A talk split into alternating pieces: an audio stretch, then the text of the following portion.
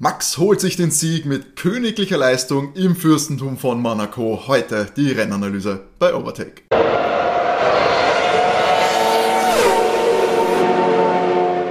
Hallo und herzlich willkommen bei Overtake, eurem Lieblings Formel 1 Podcast. Mein Name ist Timo. Ich darf euch hier begrüßen zur Episode 109 mit der Rennanalyse vom großen Preis von Monaco.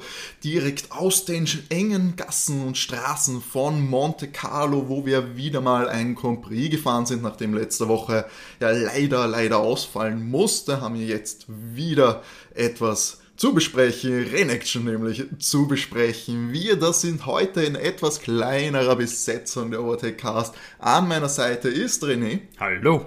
Matti müssen wir leider entschuldigen, der hat gesagt, Monaco, na, nicht mit mir. Als Veteran im Podcast darf man sich das erlauben, die, die Regel ein, einen Compris darf man so schlecht finden, dass man einfach nicht auftaucht. Nein, Spaß, er ist äh, familiäre Verpflichtungen haben ihn daran gehindert, heute bei der Aufzeichnung dabei zu sein. Wir holen uns natürlich nächste Woche auch noch kurz seine Meinung zu den Ereignissen in Monaco, die, ja, sage ich mal, wechselhaft ereignisreich waren jetzt, René, so als ja auch nicht unbedingt der unkritischste, wenn es darum geht, ein Monaco Grand Prix zu bewerten. Wie würdest du denn das diesjährige Rennen einordnen? Ich glaube, das war der beste, seit ich mich erinnern kann. Es ist was passiert. Wer hätte damit gerechnet? Mette würde sagen, nach dem Qualifying ist es gelaufen und tatsächlich gab es richtig fein Rennaction. Auch im Qualifying. Das ganze Wochenende war eigentlich nicht uninteressant. Das stimmt, das Qualifying, du sprichst das an, normalerweise auch im O-Ton natürlich das, das Ereignis eigentlich des Wochenendes, wo es eigentlich darum geht, wie es ausgeht, haben wir wahnsinnig spannende und enge Qualifying-Runden gehabt. Da war jeder Gefühl einmal ganz vorne mit dabei. Wir hatten schnellste Runden von Norris, von Yuki, wohlgemerkt in frühen Qs natürlich. Aber am Schluss hat es dann ein Max Verstappen sich nicht nehmen lassen, die Pole zu holen mit einer unfassbar starken letzten Runde. Hat noch Fernando Alonso da ein Schnippchen geschlagen und im dritten Sektor ganz stark einiges rausgeholt. Und wir haben natürlich auch Esteban Ocon mit einer äh, starken Leistung gehabt, Überraschungskandidat auf 4 im Qualifying, äh, nur theoretisch geschlagen von Charles Leclerc, der Dritter gewesen wäre in seinem Heim. Wenn das Wörtchen wenn nicht wäre. genau. Ich muss sagen, für Charles ist, glaube ich, einfach Monaco Cursed Track. Das, Kein Glück. Ja, muss man so sehen. Charles hat drei Positionen Strafe bekommen nach einem Incident im Tunnel von Monte Carlo, nachdem er Norris äh, aufgehalten hat auf einer schnellen Runde, wurde dann hart bestraft mit drei Plätzen Sperre und damit war eigentlich schon klar, dass mit dem Heimsieg äh, ist nur mit göttlicher Intervention möglich. Die ist ausgeblieben, muss man sagen, eigentlich fürs ganze Ferrari-Team. Da hat man, hat man sich mal wieder vollkommen in die Regentonne gesetzt, kann man sagen, mit, der, äh, mit den Entscheidungen, wenn es dann drauf ankam. Aber dazu natürlich gleich mehr, weil ja, Monaco Monaco hat sich als wieder mal wechselhaft, zumindest auch was das Wetter angeht, bewiesen. Letztes Jahr hatten wir ja schon Regenchaos. Mhm. Da war es schon beim Start sehr feucht, dass man entschieden hat, erstmal zu warten, bis es losgeht, um danach ein recht unspektakuläres Rennen abzuwandeln. Diesmal hat der Regen gewartet. Bis die, genau. Rennen eigentlich ganz spannend gemacht, oder? Genau, also, eigentlich das Einzige, was ja. es spannend gemacht hat. Ich muss nämlich sagen, nach der Startphase haben wir uns eh so mal angeschaut und da haben wir schon gedacht, oh je, die fahren jetzt hier eineinhalb Stunden im Kreis und es wird nichts passieren. Was mir aber vorhin schon überrascht hat, ist, dass Überholen durchwegs möglich war. In, Zumindest in den hinteren Reihen haben wir Überholmanöver gesehen und eigentlich ja teilweise ziemlich geniale Manöver. Äh, und an etwas weniger brillanten Carlos Sainz, muss ich sagen. Also seine Überholansätze waren zu, ja. ja ungeduldig, uh. aggressiv, muss man sagen. Da hat man, der wollte schon früh eine Entscheidung erzwingen. Gegen Esteban war mhm. das äh, größtenteils. Carlos ja dann durch die Rückversetzung seines Teamkollegen auf Platz 4 gestartet. Alpine, ja, war jetzt natürlich leicht zu erwarten, dass sich da ein Zug dahinter bildet, viele Fahrer aufgehalten worden von Esteban Ocon und Carlos Sainz wollte ja, die Entscheidung ein bisschen früher zwingen, hat sich dann auch früh äh, was abgefahren vom Front Wing. Und das war definitiv nicht Estebans Schuld, äh, nachdem man sich das ein paar Mal angeschaut hat. Ja, war nicht, war nicht Seins, du hast schon angesprochen, war nicht Seins. Sein, oh, oh, was für ein Beispiel. Man muss aber sagen, sein Glück war nicht, dass das gleich weggebrochen ist, das Endplate mhm. am Frontwing. Ansonsten hätte er ja auf jeden Fall verpflichtend boxen müssen wegen genau. Unsicherheit. Luz ist ja dann da drüber gefahren über dieses ähm, genau. Endplate wo ich mir gedacht habe, das kann da auch den Reifen oder den Unterboden ruinieren. Mhm. War da nicht so. Was ich interessant finde, wir sind mit Max, Fernando und Esteban losgefahren und auch so ins Ziel kommen. Da vorne war eigentlich sehr viel Konstanz da, während es auf die hinteren Plätze ja doch ein Durchwechseln gegeben hat. Genau, selbst der Regen hat das dann ja. nicht, mehr, nicht mehr vorne durchwechseln können. Auch das war eigentlich, muss, spricht natürlich für die Leistung aller drei Fahrer, mhm. dass sie sich A, keine groben Fehler erlaubt haben, dass die Teams sich keine groben Fehler erlaubt haben, gerade was dann das Reifenwechselchaos eigentlich anging. Wann wechselt man? Unterschiedliche Strategien haben wir auch früh mhm. gesehen.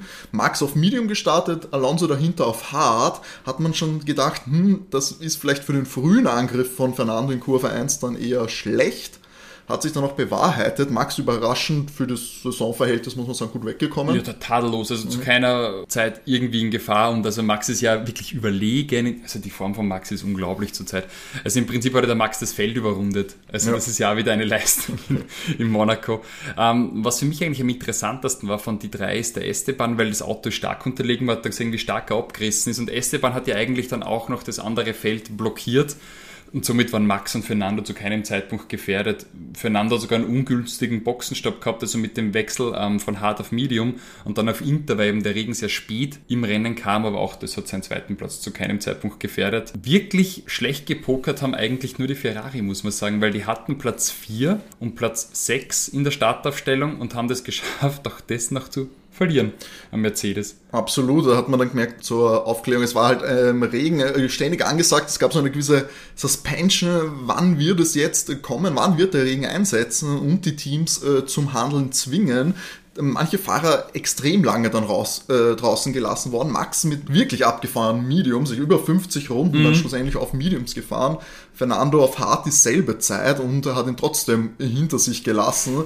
Spricht für Auto und natürlich Fahrer auch hier wieder. Dann ging es darum, wann steigt, wann wechselst du, wann ist der Regen stark genug, wird es überhaupt weiter regnen. In Runde 55, 56, 58, den Dreh ist dann der, der Regen eingesetzt und dann hat es auch noch ein bisschen gedauert, bis man sich entschieden hat, worauf man wechselt.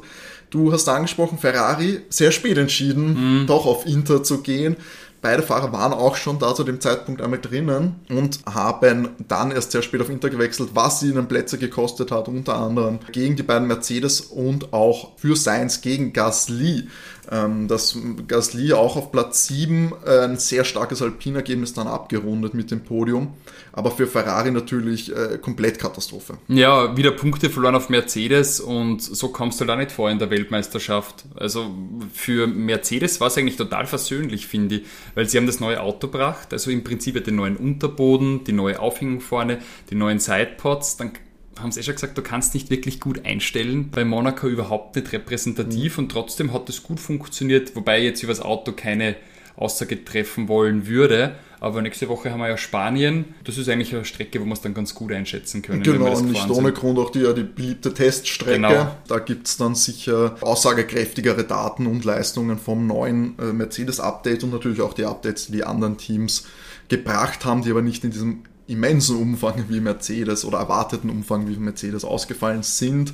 Monaco hier natürlich auch wieder, wie schon besprochen, ein schlechter, schlechter Boden für äh, großartige Updates. Wir schalten hier gerade zwischen den Endergebnissen hin und her. Nicht wundern über das äh, Klicken, weil wir sind auch heute wieder hinter Vereint, einem, genau, hinter einem Mikrofon. Hinter einem Mikrofon haben uns das nicht nehmen lassen, den Monaco Grand Prix ist natürlich, muss man auch immer sagen, eigentlich eine, ein, trotzdem, trotz allem ein Happy Happening. Also das ist eine einzigartige Kulisse, vor der man da fährt. Das ist eine einzigartige Strecke, die besonders äh, ja, herausfordernd ist auch für Fahrer und teilweise je nachdem, wie das Rennen verläuft, für den Zuschauer, weil so ein Nachmittagsnickerchen bietet sich dann natürlich auch ja, gerne mal an, wenn man erwartet, dass sich nicht viel tut. Das war natürlich nicht der Fall, wie schon angesprochen. Wir haben angesprochen, Qualifying haben wir in Q3 so Kandidaten dann doch gehabt wie Lando Norris, der sich retten konnte ins Q3 und deswegen auch von einer vielversprechenden zehnten Position starten konnte.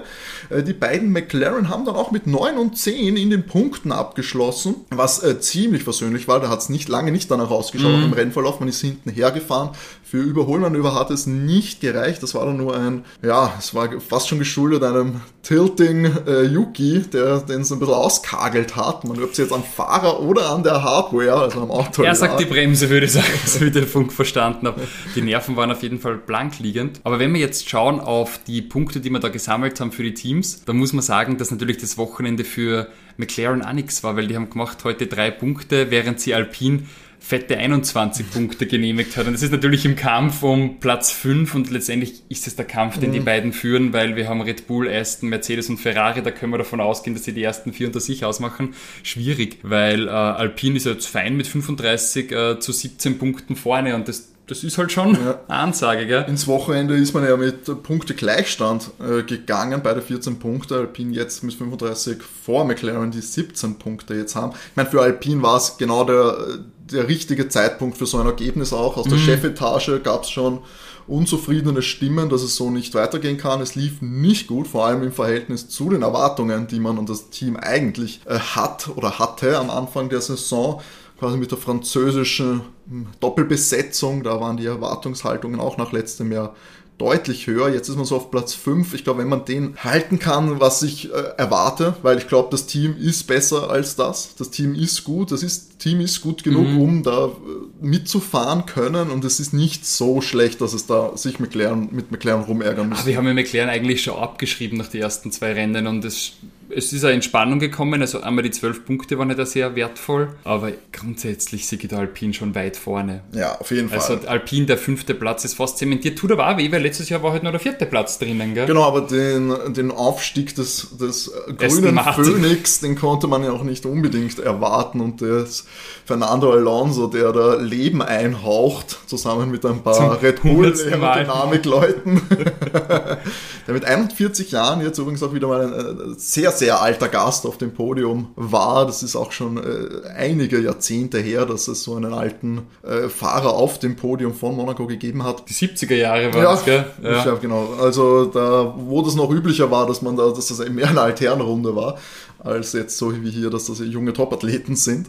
Aber Fernando hält auch diese jungen Topathleten ordentlich in Schach. Würde ich auch sagen, aber trotz seiner überragenden Leistung, jetzt mit 18 Punkten auf Platz 2, hat Mercedes 23 Punkte gemacht, weil halt George Russell und Lewis, Lewis auch mit der schnellsten Rennrunde mit genau, 4 und 5, stark. wenn die das die ganze Zeit so machen, werden sie trotzdem Vize-Weltmeister, weil Stroll Junior ah, ja, ja. ist halt nicht auf, auf der Höhe seiner Karriere, würde ich behaupten. Wochenende auf jeden Fall von Lance, der nach schon einem schwachen Qualifying nur 14. geworden ähm, und als 14. gestartet, hat da sehr, sehr federn lassen müssen. Natürlich Monaco kein dankbarer Prix hintenher zu fahren, das muss man natürlich sagen, da fordert es einiges an Geschick und selbst äh, gute Fahrer wie Jaco Perez in guten Autos äh, haben sich sehr, sehr schwer getan, da hinten überhaupt irgendwas zu reißen. Hat auch im Magnussen geküsst, oder? Ja, genau. Also äh, Lance nicht ohne, ohne Kontakt ausgekommen, musste dann auch frühzeitig abstellen, ist dann schlussendlich gar nicht erst ins Ziel gekommen, aber äh, die Punkte waren nie im Gespräch für den Kanadier. Das muss man auch auf jeden Fall sagen. Das war ja ein gebrauchtes Wochenende, war nicht die Strecke. Dann der Regen hat natürlich auch nicht dazu beigetragen. Da hat man gesehen, er kämpft und muss kämpfen und das hat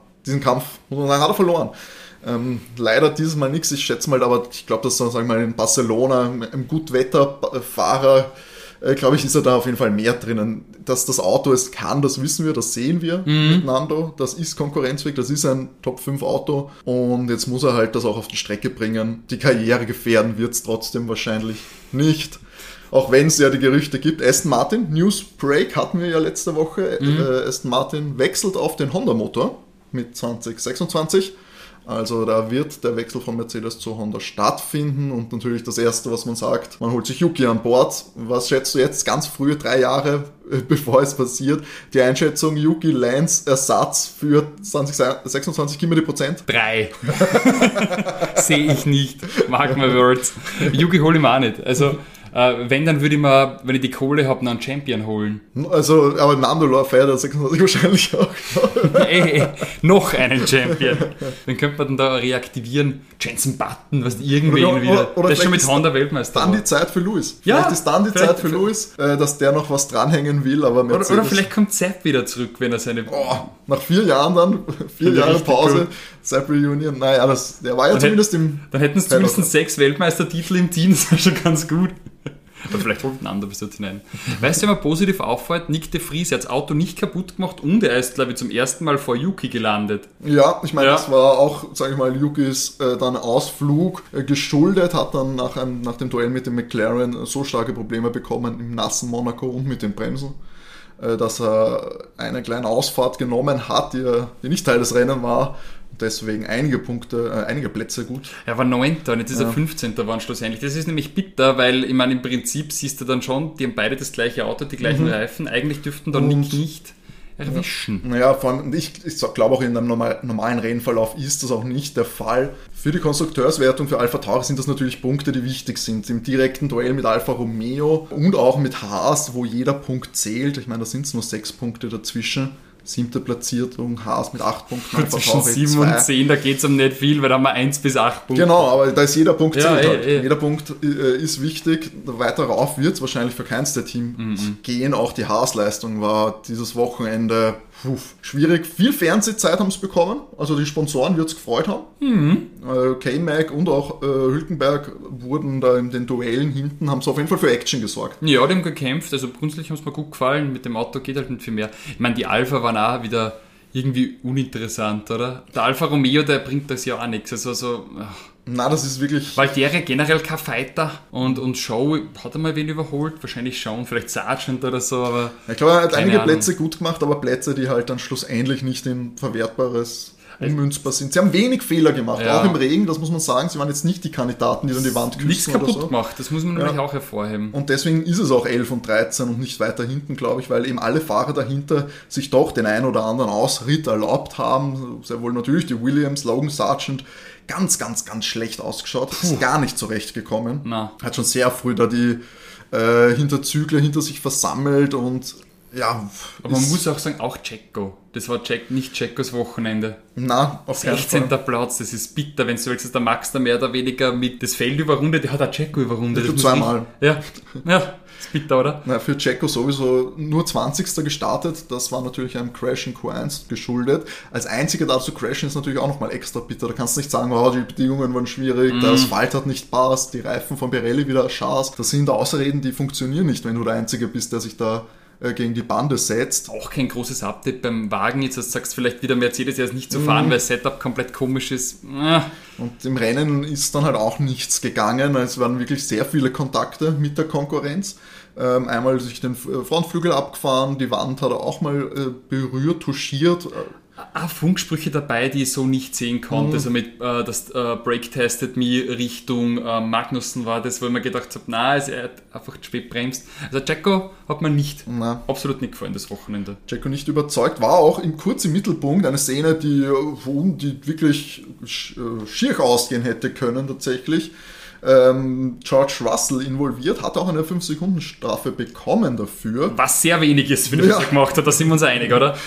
Äh, unsafe Rejoin, eine Strafe, die wir glaube ich recht selten haben. Kannte ich bis heute gar nicht. Release, entschuldige, wenn man aus der Box rausfährt, aber Rejoin ist, wenn man wieder ins Rennen reingeht. Also Genau, ähm, würde passieren, wenn du aus dem Schotterfeld auf einer normalen Strecke wieder reinfährst und da jemanden gefährdest. Hier war es eben aus einer Einfahrt, hat er schlecht geschaut und ist wirklich äh, einfach Checo reingefahren, rückwärts, was uff, äh, schwierig war. Es hat keinen größeren Schaden bei beiden Autos Was gegeben. mich sehr gewundert hat, weil es hat echt äh, brachial ausgeschaut. Und fünf Sekunden dann nur glücklich für George auf jeden Fall, dass er da damit davon gekommen ist, weil es hätte durchaus mehr verdient. Unserer Meinung nach zumindest der Analyse. Weil, Also 10 Sekunden hätte ich locker verstanden. Dafür, dass auch eben wieder mit Strafsekunde um sich gehaut wurde, Nico auch einige gesammelt, auch einmal wieder nicht richtig die erste Strafe abgesessen. Da gibt es natürlich 10 nochmal oben drauf.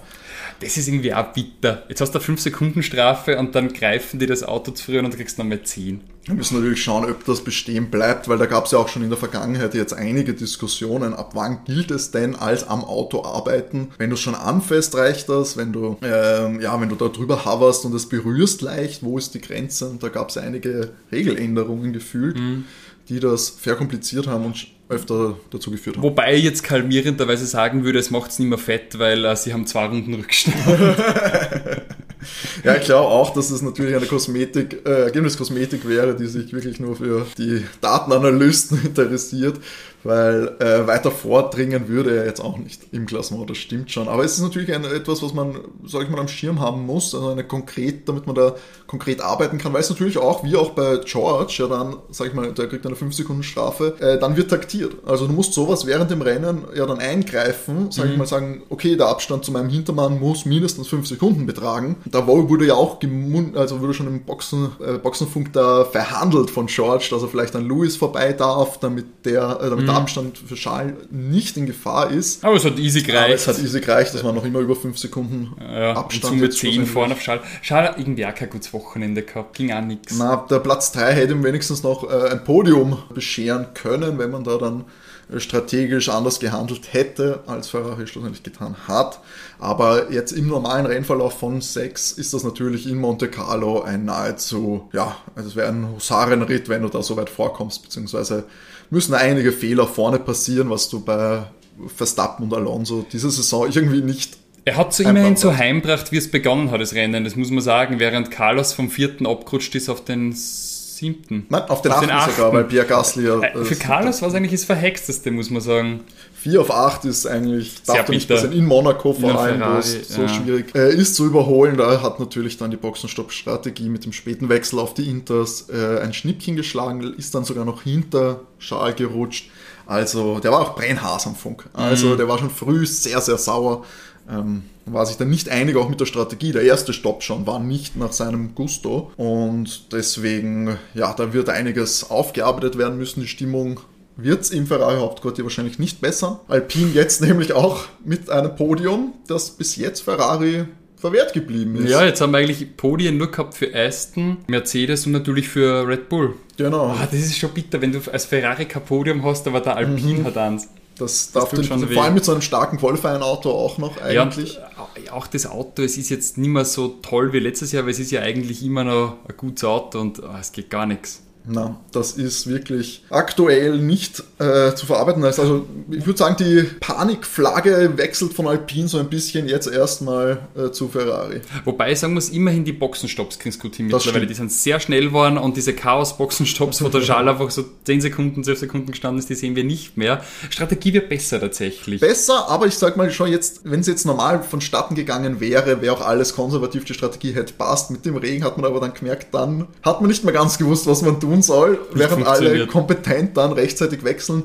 Muss man auch sagen, ähm, Max bei Red Bull, das muss man wirklich lohnen, der vor allem die Strategie hat eins zu eins so funktioniert. Max konntest du zutrauen, 50 Jahre alte Mediums da äh, rumzuführen. Im Regen, ja, unglaublich. Und du hast dann genau in der richtigen Runde auf Inter gewechselt, da hast eigentlich quasi nichts verloren. Gefühlt sind nämlich schon der Max und die Ferraris gleich lang draußen gewesen am mhm. Medium, nur die Ferraris sind nur noch gerutscht und haben verloren, verloren, verloren, während der Max es irgendwie souverän ja. gemeistert hat. Man ist auch ab und zu in Schlingen gekommen, aber ich meine, wer 28 Sekunden Vorsprung auf, seinen, auf den zweiten hat, hat sowohl fahrerisch als auch strategisch wahrscheinlich alles richtig gemacht. Ja. Fernando hat ja auch einen Boxenstopp sogar mehr gehabt. Ja, dann wären es vielleicht nur 10 gewesen. Aber hey. wer, wer, zählt schon Sekunden bei, ja. bei Red Bull? da arbeitet man schon mit so 10 Sekunden Takt, äh, was der Rückstand ist. Ja, ich schätze mal, das war wahrscheinlich das eine Rennen, wo die Chance am größten war, dass man Red Bull schlägt. Man hat es im Qualifying gesehen, die Chance war da mhm. und ich bin mir auch nicht sicher, ob jetzt Max vorbeigekommen wäre an Nando, weil wenn jemand dazu macht, dann wohl eher. Ich wäre eher zusammengefahren. Ich glaube, mhm. Nando hätte gesagt, als Sieg oder Ausfall, ja. wenn er wirklich von 1 weggefahren wäre. Aber genau. im Prinzip da war es eigentlich klar nach dem mhm. Start. Max super weggekommen und ab dann ist er davon gefahren. Ja, dann gab es keine, ich glaube, die haben sich selten gesehen auf der Strecke ja. dann. Ähm, das ist dann Respektabstand zu Ende gefahren worden. Haben wir noch wen? Wen gibt es noch? Herausragende äh, Fahrer eigentlich nicht wirklich. Williams haben wir schon gesagt, komplett gebraucht. Natürlich Williams nur auf der Geraden schnell, deswegen Alexander Elm auf der 14. Ja, hat fast noch, äh, zumindest weniger Fehler gemacht als die Fahrer dahinter. Und Williams, Haas und Checo. Das war natürlich gebrauchtes Wochenende. Hätte man sich das Nasswerden sparen können. gar nicht erst kommen. Der einzige Ausfall, also es gab mehrere Ausfälle, aber die wurden noch gewertet, weil genau. sie so kurz vor Ende erst abgestellt haben. Einziger Ausfall, Lance Stroll in Runde 53. Ah, bitter, ah, bitter, wenn dein Kollege auf Platz 2 fährt und du, du bringst es nicht in der Karre, du bringst es einfach nicht. Vor allem 14. starten und dann einfach auch noch immer diesen Kampf, natürlich mit Checo, der ist unangenehm, äh, da die Fights zu haben gegen ein starkes Auto und dann auch noch in einer Gegend, wo du schwer überholen kannst und dann hinter einem Haas biegst oder so. Ich hoffe sehr für Lance, dass er sich rehabilitieren kann äh, nächste Woche, weil äh, ein Auto vorne da ein konkurrenzfähiges mehr und es ist natürlich gleich auch einiges spannender. Und wenn Alpine jetzt so, sage ich mal, die, die Pace hält, die Pace ist natürlich jetzt auch nicht so eine, die mit Mercedes oder Ferrari auf normalen Strecken mithält, sondern eher eine, die ja, für Überraschungen sorgen kann. Aber wenn zumindest jetzt mal die Ausfälle im Griff sind und man konstant Punkte holt, dann wird es, glaube ich, auch unter anderem für McLaren schwierig, Punkte zu holen, wenn alles mit rechten Dingen zugeht, weil das Duell wirken sie, als würden sie aktuell verlieren, zumindest wenn Alpine die Pace hält. Vielleicht ein Blick auf die Fahrerwertung. Also ich glaube, um die Weltmeisterschaft geht es für Jacko nicht mehr. Der muss aufpassen, dass Fernando nicht Vize-Weltmeister wird. Der Fernandos Konstanz ist unglaublich. 15, 15, 15, 15, 15, 18 Punkte. Das ist wirklich sehr beachtlich. Ich glaube, fünf Podien aus sechs Rennen. Ja. Das ist äh, immens stark. Ich meine, wir haben natürlich Max, der bei allen bis jetzt auf dem Podium war, oder? Da gibt es doch keinen Ausreißer, nein. Nein.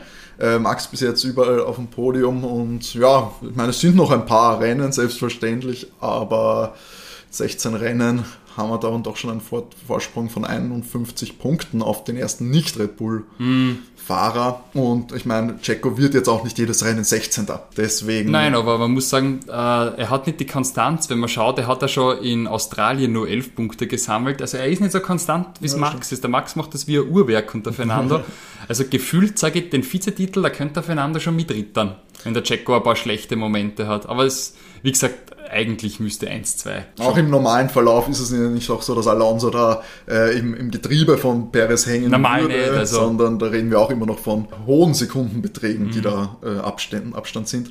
Äh, erfreulich natürlich auch für, für Matti und dich ist natürlich der, äh, der Sprung, den Lewis und George gemacht Mhm. haben. George äh, macht auf jeden Fall den Sprung auf die 5 und äh, Lewis ist, bleibt auf der 4 und damit auch vor beiden Ferrari-Piloten, Mhm. die jetzt Sechster, Siebter sind und das ist natürlich sehr, sehr, sehr, sehr wenig. Ja, wenn Stroll ein bisschen besser wäre, dann würde man gar nicht diskutieren, was für ein Team Vize-Weltmeister wird. Aber der hat halt 27 Punkte gesammelt, während Nando 93 gesammelt hat. Das, Das ist, halt echt, irre. Das ist irre. echt schlecht. Drei Rennen gar keine Punkte geholt und sowas tut weh, weil wenn du da zumindest ansatzweise da in Punkte fährst, nimm mal einen fünften und sechsten Platz mit, dann kannst du da schon äh, weit, deutlich weiter vorrittern, weil die Mercedes und die Ferrari, äh, der Abstand ist, ist marginal, da ist noch einiges drinnen, aber während natürlich Fernando fast schon einsam äh, auf dem dritten Platz verweilt. Ja, Ich würde sagen, machen wir nochmal den Schnelldurchlauf, oder? ist geschlagen, genau. Machen wir nochmal den Schnelldurchlauf des Endklassements des offiziellen von dem großen Preis von Monaco 2023. Max Verstappen holt wieder mal den Sieg im Red Bull vor Fernando Alonso und Esteban Ocon mit dem ersten Podium für Alpine. Fernandos erster zweiter Platz in dieser Saison. Ja, also äh, es geht nach oben, vielleicht ist der Sieg drinnen. Louis auf der 4, auch sehr, äh, sehr vertröstliches äh, Ergebnis für den Mercedes vor George Russell, der trotz Strafsekunden Platz 5 holt. Charles Leclerc rettet unter Anführungszeichen fast Platz 6 vor Pierre Gasly im Alpine. Carlos Sainz enttäuschend im Ferrari nur auf Platz 8. Lennon Norris und Oscar Piastri machen das McLaren Double in den Punkterängen Rängen komplett 2 und 1 Punkt jeweils für die beiden Fahrer. Valtteri Bottas auf der 11 im Alfa Romeo, Nick de Vries vor Teamkollegen Yuki Tsunodas erstmal auf der 12, Ganyo Show auf der 13 im Alfa Romeo, vor Alexander Albon, der 14. wird. Yuki Tsunoda eben angesprochen, 15. nur nach starkem Qualifying, auch etwas enttäuschend und Checo Perez konnte den Kampf nicht annehmen und nach vorne tragen, sondern landet nur auf der 16 vor den schon fast nicht gewerteten Nico Hülkenberg im Haas, Logan Sargent im Williams und Kevin Magnussen im Haas. Äh, nicht ins Ziel gekommen, beziehungsweise nicht gewertet wurde Lance Stroll im Aston Martin, der nach 53 Runden abgestellt hat. Ja, das war der große Preis von Monte Carlo. Wir könnten jetzt noch ganz schnell, René. Natürlich, Matti ist nicht da, dem seine Tipps für Spanien, die tragen wir nach auf Instagram. Dort könnt ihr uns folgen unter overtake der F1 Podcast. Und jetzt, René, was tippst du für den großen Preis von Spanien? Oh, der Klassiker. Ich sehe Max auf der 1, ich sehe Checo wieder stark auf der 2 und Nando auf der 3 und ein spanisches Gespräch im Cooldown Room, wo Max nichts versteht. Ah, das ist, das ist ein sehr guter Tipp natürlich. Das ist, auch Das was, neue Hamwerbot. Das ist wirklich Hamwerbot. Komm, ich bin, ich bin, mach mal, ich bin ein bisschen dreister, ich nehme dasselbe. Ich sage auch Max, äh, Checo, äh, Nando und das glaube ich auch das Ergebnis, wenn nichts passiert, ist das ein Klassiker jetzt. Äh, wer Mattis Tipp sehen will, schaut eben auf Instagram nach. Wenn ihr uns Genau. so Feedback schicken wollt, könnt ihr das zusätzlich noch per Mail machen, overtakef1.gmx.at. So, und jetzt verabschieden wir euch in diese Woche. Nicht vergessen, Sonntag natürlich wieder Rennen. Schaltet ein und nächsten Dienstag dann die Rennanalyse zum großen Preis von Spanien. Bis dahin wünschen wir euch alles Gute, alles Liebe. Und wie immer, genug Benzin im Tank. Ciao. Tschüssi.